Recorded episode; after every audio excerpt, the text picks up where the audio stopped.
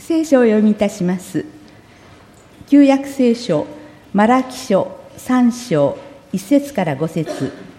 旧約聖書の1499ページです。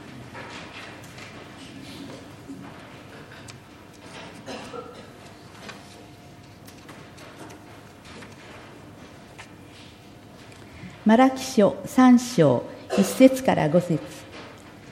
見よ私は死者を送る。彼は我が前に道を備える。あなたたちが待望している主は突如その聖女に来られる。あなたたちが喜びとしている契約の使者。見よ彼が来る。と万軍の主は言われる。だが彼の来る日に誰が身を支えうるか。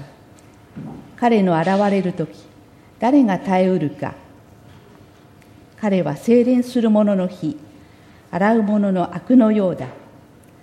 彼は精錬する者銀を清める者として座しレビの子らを清め金や銀のように彼らの汚れを除く。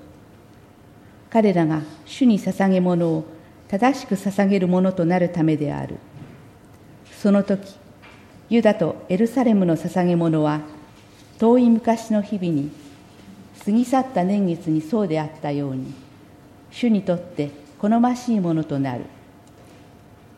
裁きのために私はあなたたちに近づき直ちに告発する。呪術を行う者会員する者偽って誓う者雇い人の賃金を不正に奪う者家父孤児気流者を苦しめる者私を恐れぬ者らをと万軍の主は言われる。新約聖書ルカによる福音書1章57節から66節新約聖書の101ページです。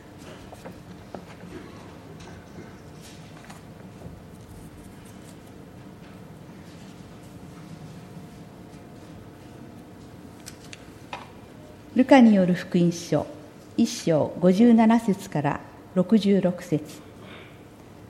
さて時が満ちてエリザベトは男の子を産んだ。近所の人々や親類は主がエリザベトを大いに慈しまれたと聞いて喜び合った。8日目にその子に割礼を施すために来た人々は父の名を取ってザカリアと名付けようとした。